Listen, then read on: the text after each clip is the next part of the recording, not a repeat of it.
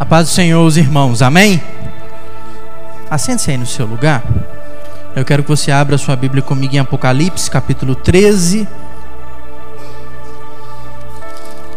Apocalipse, capítulo 13. Nós estamos estudando a revelação de Apocalipse recebida por João durante aquele período de três anos na ilha de Pátimos. Já estamos no capítulo 13 de Apocalipse. Só para iluminar nossa mente aí, né? Para nós lembrarmos daquilo tudo que a gente já viu. A gente já viu a primeira parte da visão de João, que é quando João recebe as mensagens às sete igrejas da Ásia Menor, igrejas às quais João pastoreava, ou a igreja de Éfeso, que era sua igreja mãe, ou as outras seis igrejas às quais ele tinha autoridade espiritual ali sobre elas. Já vimos também a série seguinte de revelações que João recebe. Ele recebe revelação sobre o trono, recebe revelação sobre os mártires aos, aos pés do trono, clamando por vingança e por justiça, recebe a revelação dos 144 mil, recebe a revelação dos sete selos, recebe a revelação das sete trombetas, e nós terminamos as últimas semanas falando sobre as duas testemunhas e falamos sobre aquela revelação que ele tem da mulher e o dragão. Na semana passada, nós encerramos o nosso texto, capítulo 12 de Apocalipse, com João vendo, né, aquele dragão que queria de toda maneira avançar contra a descendência da mulher. E o último versículo do capítulo 12, o versículo 18, fala que aquele dragão, que era a imagem de Satanás, estava colocado diante a uma praia, né? diante a areia do mar. Vai começar o capítulo 13 que nós vamos ler e estudar nessa noite. E no capítulo 13 vai aparecer uma outra figura importante. Várias imagens apareceram, fundamentais para a gente: o cordeiro, o trono de Deus, o livro, os sete selos, as sete trombetas, a mulher, que é a imagem de Israel, o filho da mulher que é Jesus, o dragão que é Satanás, e agora aparece a besta. Que no texto não são, não é uma, mas são duas. Não são uma, duas que vão aparecer aqui. E nós vamos ler aqui capítulo 13, como a gente tem feito toda semana, versículo após versículo aí, para a gente poder compreender o que o capítulo 13 quer dizer. Antes de ler aqui, eu só quero lembrar. Eu tenho falado isso aqui às vezes, falo no grupo da igreja, a gente sempre manda lá. Se você perdeu algum estudo, é só pedir a gente que a gente manda. Tem o um áudio, né? Além de ter no Facebook lá você procurar, mas ficar difícil de achar o vídeo, a gente manda todos os áudios, né? Vai aquele tanto, né? Com, com o de hoje vão 14, né? Então aí se você pegar a média de meia hora para cada um, você vai ter muito tempo para estudar a palavra de Deus, né? Esse um mesmo me pediu, falou, pastor, não estou podendo estar na quinta-feira não, mas eu tô com uma folga nesses dias, me manda que eu vou ouvir tudo. falei, então você vai ficar com sua folga por conta, né? E a gente pode mandar para você os estudos se você quiser pegar toda a nossa sequência. Capítulo 13 de Apocalipse, versículo 1. Vi uma besta que saía do mar, tinha dez chifres sete cabeças com dez coroas. Uma, uma coroa sobre cada chifre, e em cada cabeça um nome de blasfêmia. A gente já viu um negócio parecido com esse aqui, não já? Quando a gente viu a imagem lá do dragão, no capítulo anterior, né? a imagem do capítulo anterior do dragão é mais ou menos parecido com isso. Se eu vou ler aqui, só para vocês lembrarem aqui, versículo 3 do capítulo 12 está assim: ó. Então apareceu no céu outro sinal, um dragão vermelho com sete cabeças, sete cabeças, dez chifres, tendo sobre a cabeça sete coroas. A ordem dos números aqui é diferente, né? Um lá era sete, aqui é dez, mas no final das contas, as imagens são as mesmas. Você tem aqui um animal a besta aqui é um animal, a gente vai ver as características dele depois. Que tem chifres, cabeças, coroa. Vamos lembrar lá? Chifre é sinal de força, poder. Né? Tem que falar isso toda vez para a gente não confundir com a nossa cultura de chifre, né? Chifre não é sinal de traição na cultura judaica, é sinal de força, poder. Então esse animal aqui tinha dez chifres. Esse animal tinha sete cabeças e tinha dez coroas. Para cada imagem de poder, tinha uma imagem de autoridade de governo. Então ele tinha muito poder e muita autoridade. Muito poder e muita autoridade. E em cada cabeça dele, né? Sete, aqui tinha um nome de blasfêmia. Um nome de blasfêmia. O que, que seria esse tal nome de blasfêmia? Vamos tentar entender toda a imagem aqui, né? Alguns estudiosos falam que essas sete cabeças seriam a imagem de sete grandes impérios antigos: o Egito, a Síria, a Babilônia, a Grécia, a Pérsia e Roma. Lembrando que Roma acabou se tornando dois grandes governos. Então, essas sete cabeças seriam sete governos, sete impérios, que estavam todos na mão do governo de Roma. Então, as cabeças aqui seriam uma autoridade política. A ideia dessa besta que tinha sete cabeças com sete coroas seria um ser que governa tudo, que tem uma grande autoridade política. Vamos lembrar que os imperadores romanos, eles se autodeclaravam Deus. O imperador romano obrigava as pessoas a cultuá-lo. Então, se existia uma grande blasfêmia, era o imperador romano ser considerado Deus, no lugar do Deus de Israel. Então, por que que sobre cada cabeça dessa tinha um nome de blasfêmia? É porque essa besta que simboliza esse governo, essa autoridade política, ela era contrária ao Deus verdadeiro. A blasfêmia era querer assumir o lugar de Deus. Essa ideia do nome que é blasfêmia é a alegação de ser mais forte do que Deus, de ser o verdadeiro Deus. Quando Nabucodonosor, lá na Babilônia, quis tomar isso para si, o que, que Deus fez com ele? Humilhou. Blasfêmia. A ideia da blasfêmia aqui é a ideia de alguém que quer assumir o lugar de Deus. Versículo 2. Olha como é que era essa besta, né? A besta que via era semelhante a um leopardo tinha pé de urso, boca de leão. Não era um transformer animal, né? Mas se a gente for em Daniel, lá no livro de Daniel, você vai achar essa mesma imagem. Daniel, no seu livro, ele vê quatro tipos de besta, de animal multiforme, né? E acaba que essa besta aqui é a mistura dos animais que Daniel vê lá. Bicho tem, parece leopardo, pé de urso, boca de leão. O dragão, o dragão é quem mesmo, gente? Diabo, Satanás. Dá à besta o seu poder, o seu trono e grande autoridade. Então, essa besta é um servo do cão mesmo. É, ué. Da mesma forma que o Pai concede a Jesus todo o poder e autoridade, o que, que Satanás faz para a besta? Receba o meu poder e autoridade. Satanás tem poder? Limitado, mas tem. A gente fala força, né? Tem. Ele tem alguma autoridade? Governa, né? Esse mundo aqui, esse sistema não está na mão dele? O que, que ele faz? Ele pega e entrega para essa besta. Versículo 3. Uma das cabeças da besta parecia ter um ferimento mortal. Mas o ferimento mortal foi curado. Todo mundo ficou maravilhado e seguiu a besta. Paro aqui. Nós vimos isso aqui alguns capítulos anteriores. Quando o Senhor envia as duas testemunhas, o que, que acontece com as duas testemunhas? Morrem. E o que, que acontece logo em seguida? Eles vão lá e são ressuscitados. Olha o que, que o texto fala da besta: que ela teve um ferimento mortal. E que logo depois foi curado, ressuscitado.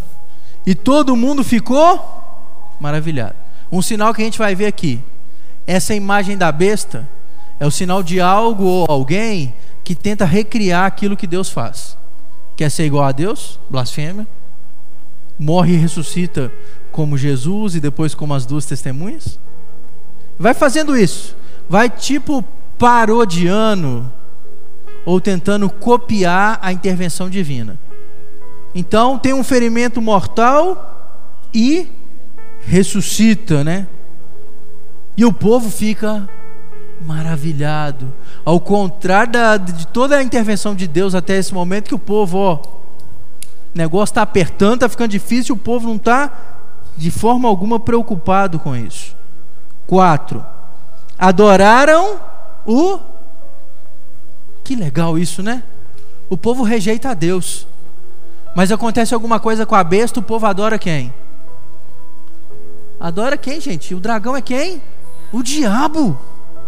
Adoraram o dragão que tinha dado autoridade à besta. E também adoraram a besta, dizendo: Quem é como a besta? Quem pode guerrear contra ela? Vamos contextualizar isso aqui, né? O texto bíblico fala que esse mundo que a gente vive, essa sociedade nossa, ela jaz, ela já está morta no diabo, morta no maligno. Satanás comanda. E quando a gente fala que Satanás comanda, os valores, os princípios, o modo de vida das pessoas, ele é conduzido de maneira maligna. E é tão maligno que as pessoas acham que vivem o melhor da vida, que são livres, mas vivem escravizados. E se a gente for pensar esse modelo de vida que as pessoas têm, é um modelo de culto ao Satanás. Esse modelo de ódio, de vingança, né? Vamos pensar o que a gente viu aí essa semana, né? Aquela tragédia que aconteceu lá em São Paulo, né? Os caras vão lá, invadem um prédio público que está lá largado, pegam pessoas que não têm onde morar, né? Gente que veio de fora, né? 25% dos moradores ali eram estrangeiros, né? Gente vivendo ilegalmente no país e tal, joga tudo ali dentro. De um lugar que não tem luz, que não tem água, que não tem nada. Cobra aluguel do povo.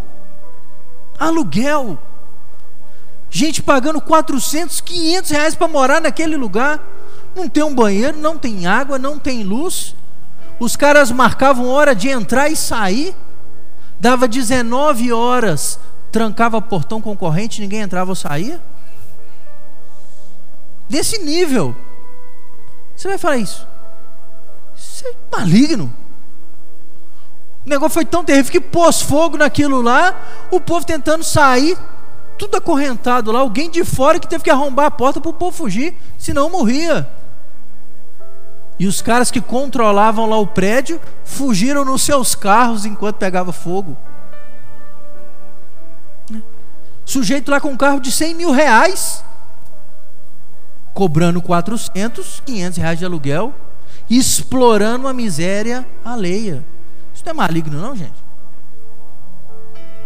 E vá nas suas redes sociais, e vá na mídia, e veja o tanto de gente que ainda defende esse modelo de vida. Não é gente que está adorando a besta e o dragão também, não?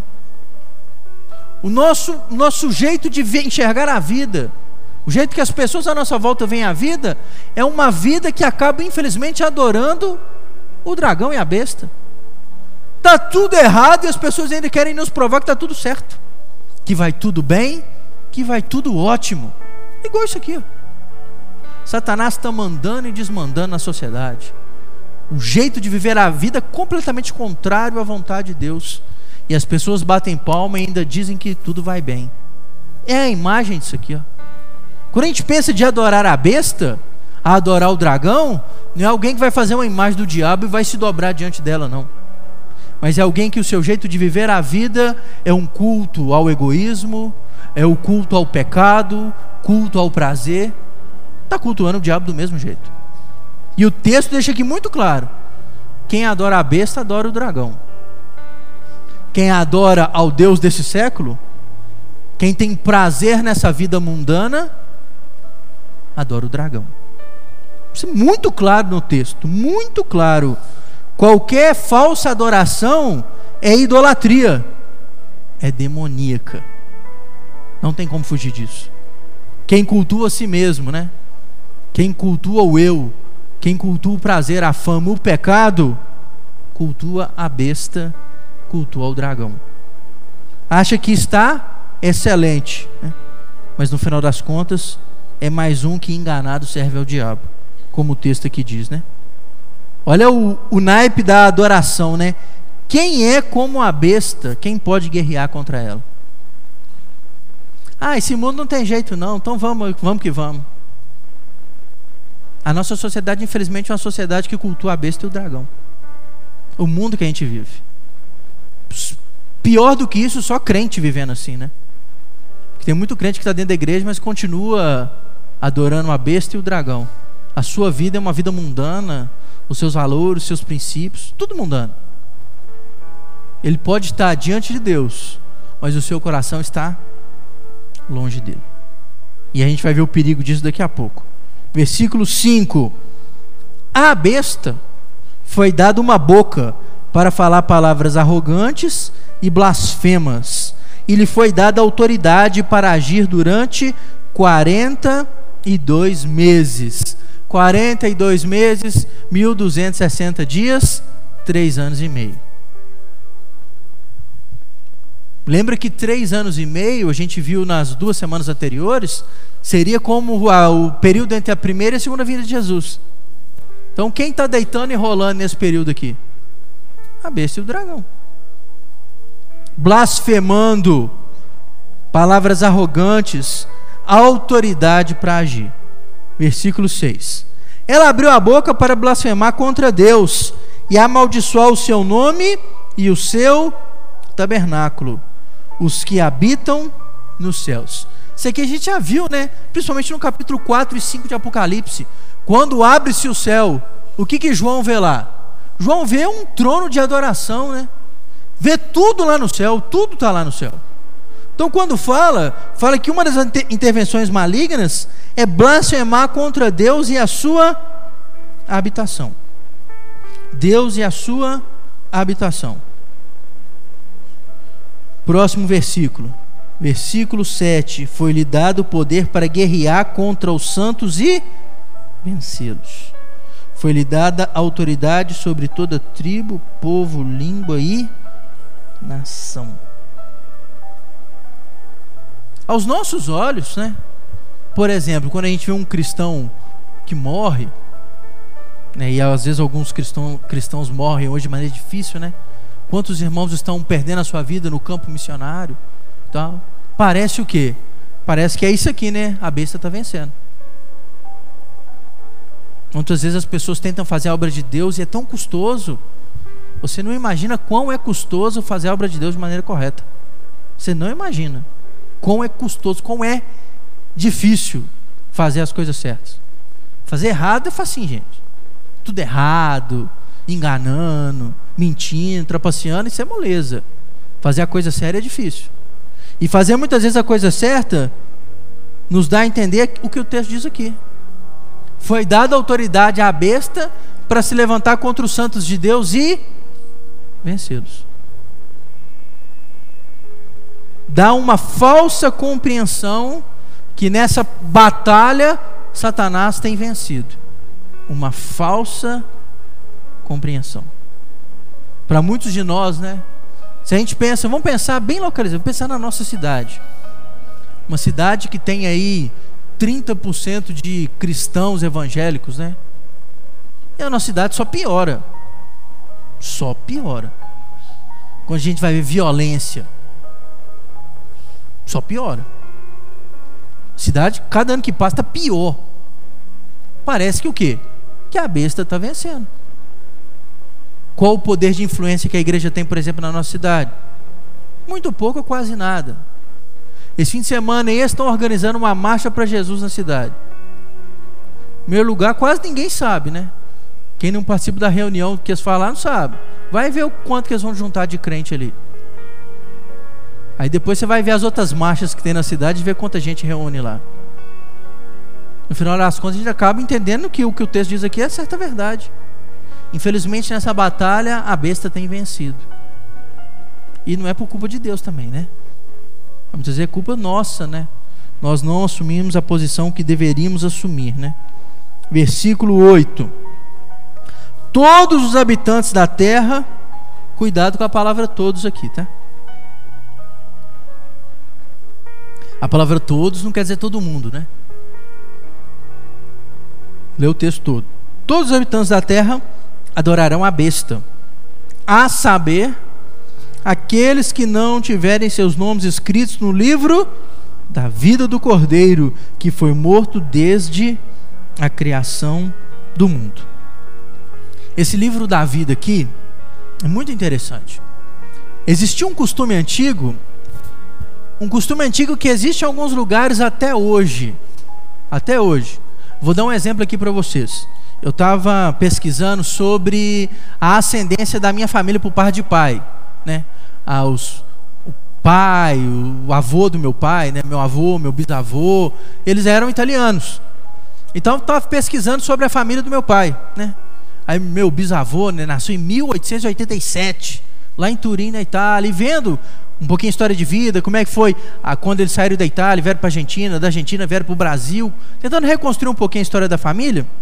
Aí eu descobri algo muito interessante. Até hoje, na Itália, cada cidade tem um documento lá que tem uma lista com todos os moradores. Todos os moradores da cidade são cadastrados numa lista. Então suponha que um dia eu quisesse sair daqui do Brasil, conseguisse a minha documentação europeia e fosse morar lá na Itália, a cidade que eu fosse morar, eu teria que fazer um registro e lá na cidade teria um documento como um livro que teria lá o meu nome dizendo que eu sou morador daquela cidade. Nas cidades antigas existiam isso. Por isso que na Bíblia você vê aquela lista interminável de nomes, né? Você vai lá em Crônicas e fica, para que isso, gente? Aquela lista de nomes, né? A genealogia era uma afirmação que aquela pessoa fazia parte daquela família, daquela tribo. E lembra que quando eles eram assentados, quando foi dividida a terra, pela lista de nome a pessoa sabia onde ia morar, né? A terra tal era da tribo tal. Então essa lista de nomes era uma identificação de localidade. Quando a Bíblia fala do livro da vida, está pegando a mesma imagem das tribos e cidades antigas. Quem faz parte do povo de Deus? Quem tem o seu nome. Isso não quer dizer que Pedro está né, tá lá no céu com um livro lá que ele escreve o seu nome, aí você peca, ele vai lá, apaga o seu nome, aí você reconcilia, escreve seu nome de novo. Se fosse então, lista todo rasurado, né?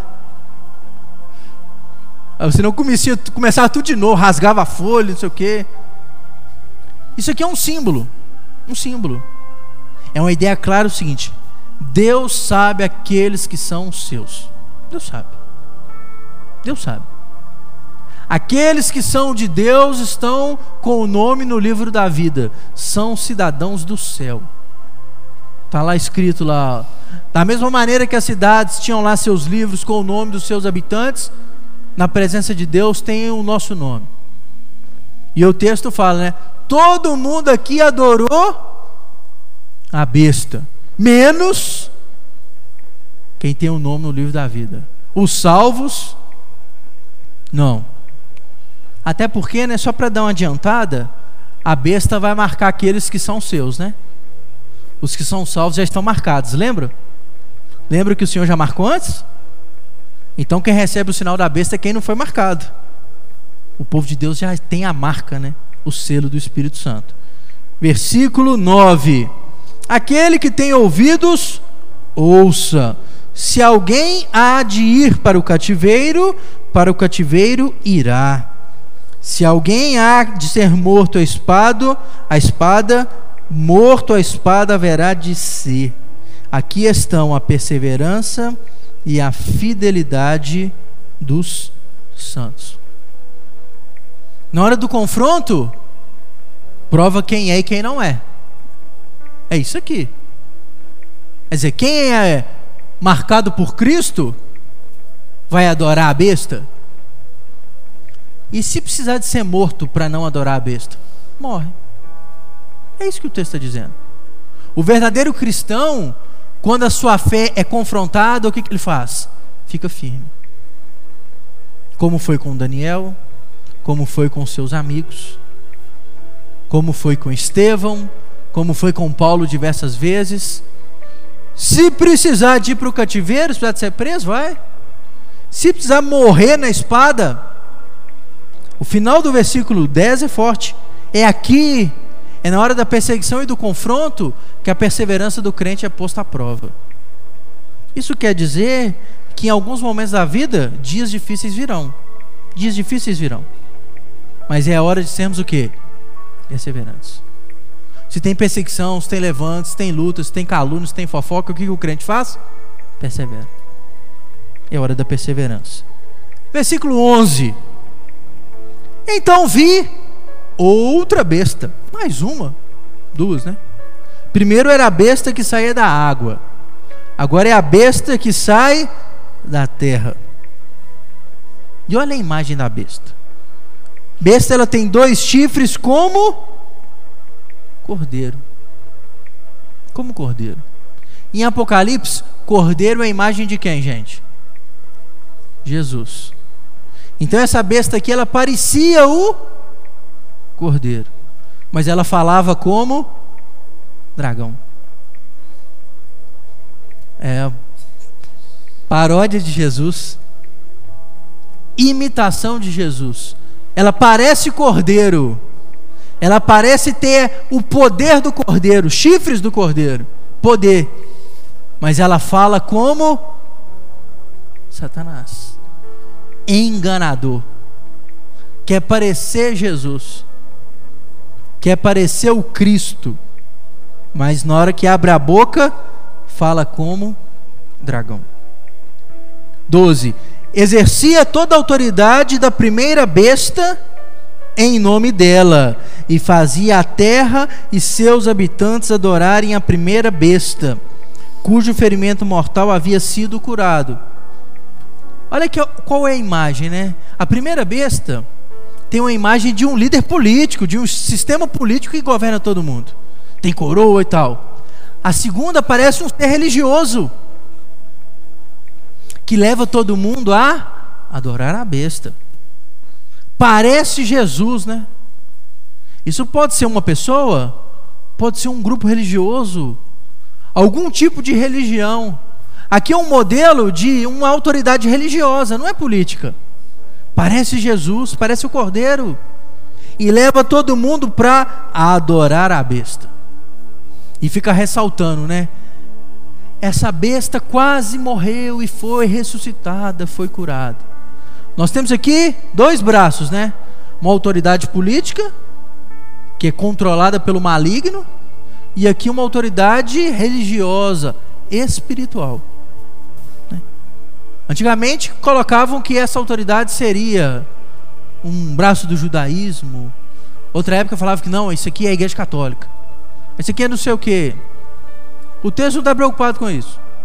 O texto está querendo mostrar que tanto governo como espiritualidade, sem Cristo, leva todo mundo para o pé do dragão, para o pé do diabo. E eles estão fazendo o que? Levando todo mundo para adorar a besta. Versículo 13: realizava grandes sinais, chegando a fazer descer fogo do céu à terra à vista dos homens. A mesma coisa que aconteceu na época das duas testemunhas.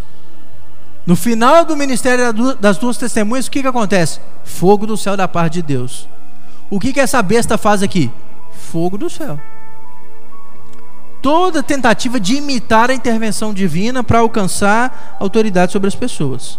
14. Por causa dos sinais que lhe foi permitido realizar em nome da primeira besta, ele enganou os habitantes da terra ordenou-lhes que fizessem uma imagem em honra à besta que foram ferida pela espada e contudo revivera. Levou o povo à idolatria. A idolatria. Hoje nós temos muitas intervenções na nossa sociedade que levam as pessoas à idolatria. Muitas vezes não uma idolatria física, né, de uma imagem física, né? Mas, por exemplo, quantas, quantas pessoas se matam lentamente pelo culto do corpo?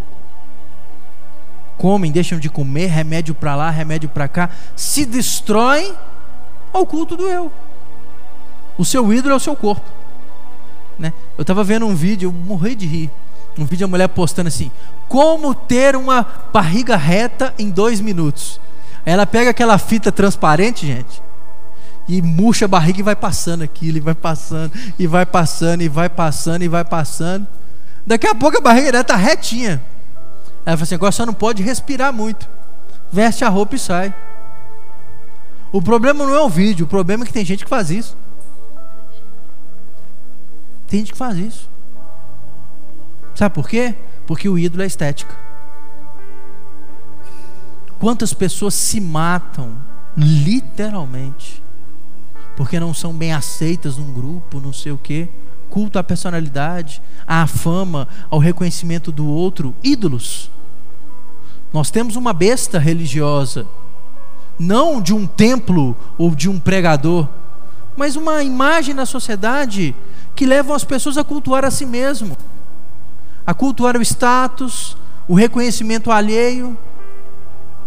Tem que ter muito cuidado com isso. Às vezes a gente espera que apareça uma pessoa e todo mundo fala, aquele ali é a besta. As pessoas não achavam que era besta, não, gente. Estava dando ouvido. Dando ouvido. Estavam lá, ó, adorando. A besta colocou um ídolo, todo mundo se prostrou diante dele lá. 15. Foi-lhe dado poder para dar fôlego à imagem da primeira besta, de modo que ela podia falar e fazer que fossem mortos todos que recusassem adorar a imagem. Olha que interessante aquilo ali, gente. A imagem que foi feita para o povo adorar, ela recebeu vida.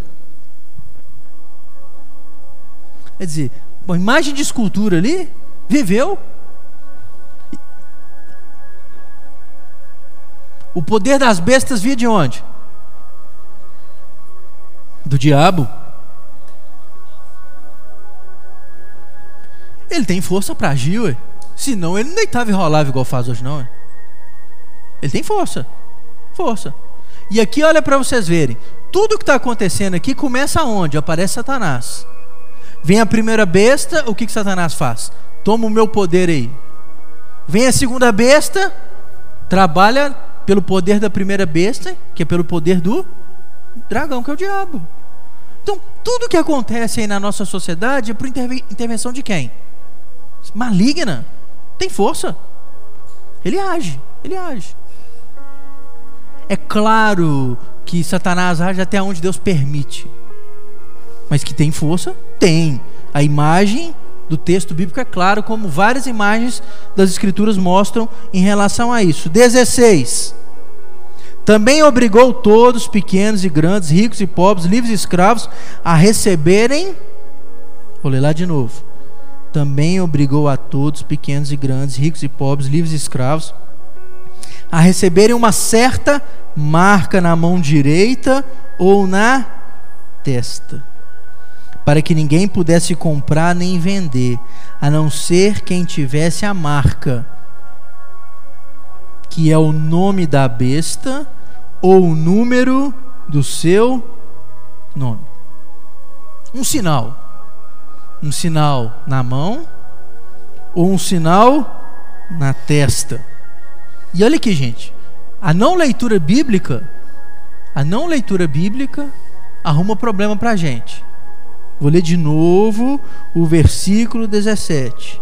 Para que ninguém pudesse comprar nem vender, a não ser quem tivesse a marca. O que, que é a marca? Olha o texto ali. Que é o nome da besta ou o número do seu nome. Nós vamos ler o versículo 18. Mas aqui já tem uma dica preciosa. A marca da besta é um número ou nome. Número ou nome. Joia. Isso era comum? Era comum marcar alguém na testa ou na mão? era comum nesse período? Sim, sim. Esse sinal era comum, era comum. Vou dar alguns exemplos para você. Num período que a gente chama aquele período interbíblico, entre o final do Antigo Testamento e o início do Novo Testamento, Israel foi governado por gregos. E a história fala que um governante grego ordenou que todo judeu fosse marcado com uma folha de era. Aquela plantinha, uma folha de era, que é um símbolo dos gregos. Para falar que todo aquele povo estava debaixo da autoridade dos gregos. Quando as pessoas tinham escravos, o que, que alguns donos faziam com seus escravos?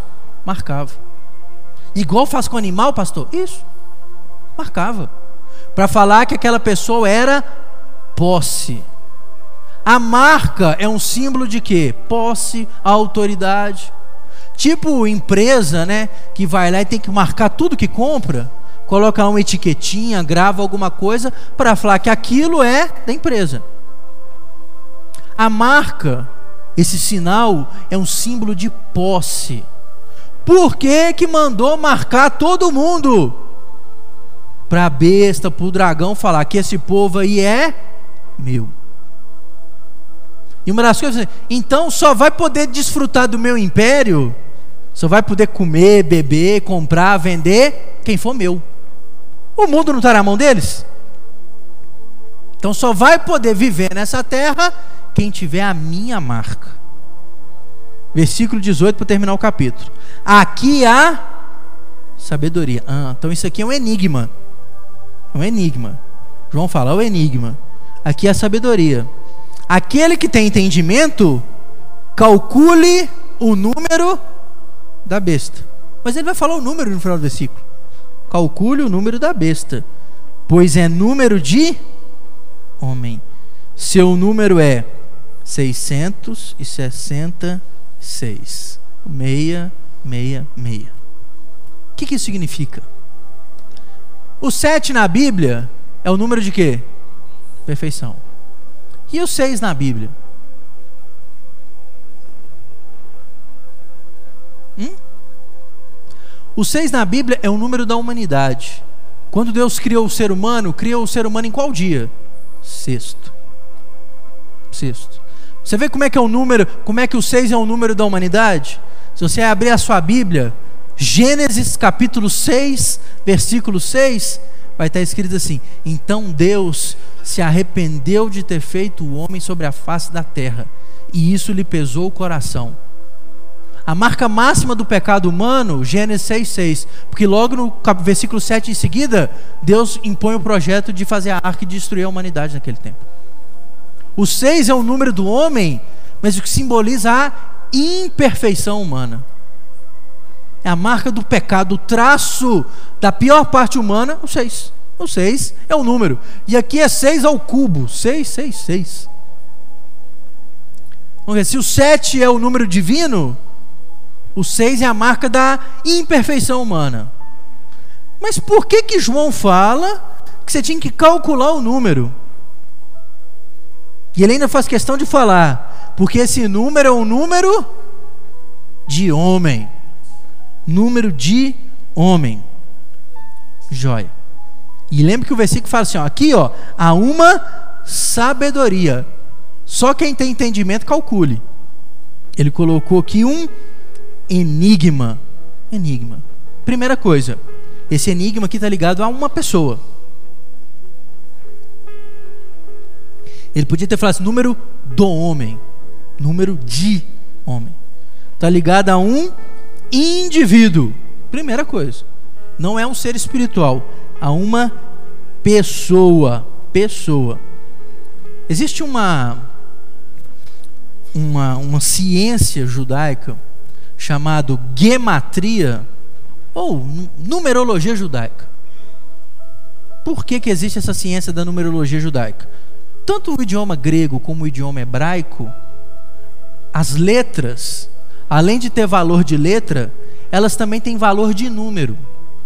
No hebraico bíblico, não existia número. Os nossos números são ou arábicos ou romanos, não é isso? o algarismo romano ou os números arábicos. Não são no, no, hebraico, no hebraico antigo não tinha número, tinha letra. Cada letra do alfabeto hebraico era um número. Cada letra do alfabeto hebraico era um número. Por isso que no texto não fala assim, e ele é meia, meia, meia. Fala que ele é 666. Se você pegar a letra que é o número 600, se você pegar a letra que é o número 60, e se você pegar a letra que é o número 6, você descobre de quem João está falando. Por isso que ele manda calcular o número. C calcule o número. Aqui é um enigma. O 666, você pega a letra 600 do hebraico, a letra 60 e a letra 6. E aí você vai descobrir quem é. Essa pessoa aqui era o imperador Nero. 666 significa Nero César. Nero foi o primeiro imperador romano a perseguir os cristãos. Nero foi quem matou Paulo, quem matou Pedro. Nero foi quem pôs fogo em Roma.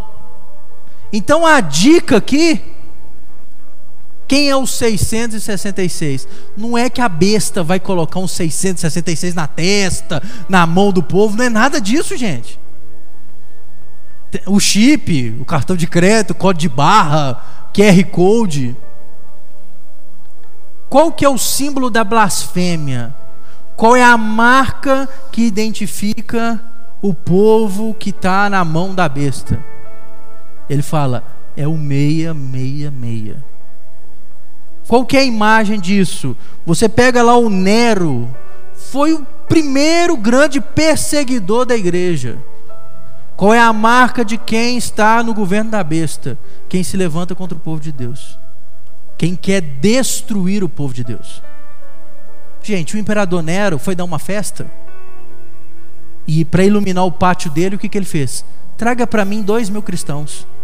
Amarrou o povo em pós de madeira, pôs fogo e os cristãos queimados iluminavam a festa de orgia do imperador Nero. Esse é o naipe do indivíduo. Então, um dos melhores significados para o 666 é esse. O que que nessa revelação, e por isso que João fala, né?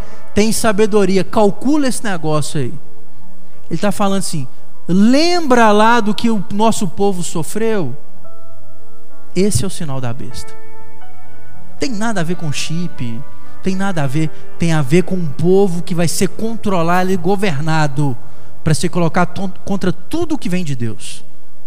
É um povo que se curva à imagem da besta. É um povo que é controlado pelo império das trevas. Qual que é a nossa preocupação em relação a isso? Nenhuma, sabe por quê? Porque a gente é marcado por Jesus muito antes disso. Não é isso que o texto fala? Por isso que eu lembrei lá atrás. Muito antes da besta sair marcando os seus, Jesus já marcou quem são deles. Não é isso que o texto fala? Ah, mas e se eu não for marcado? Você não precisa, você já é marcado. Nós já somos marcados. Lembra que o cordeiro gritou lá? Marca quem é meu antes que aconteça qualquer coisa.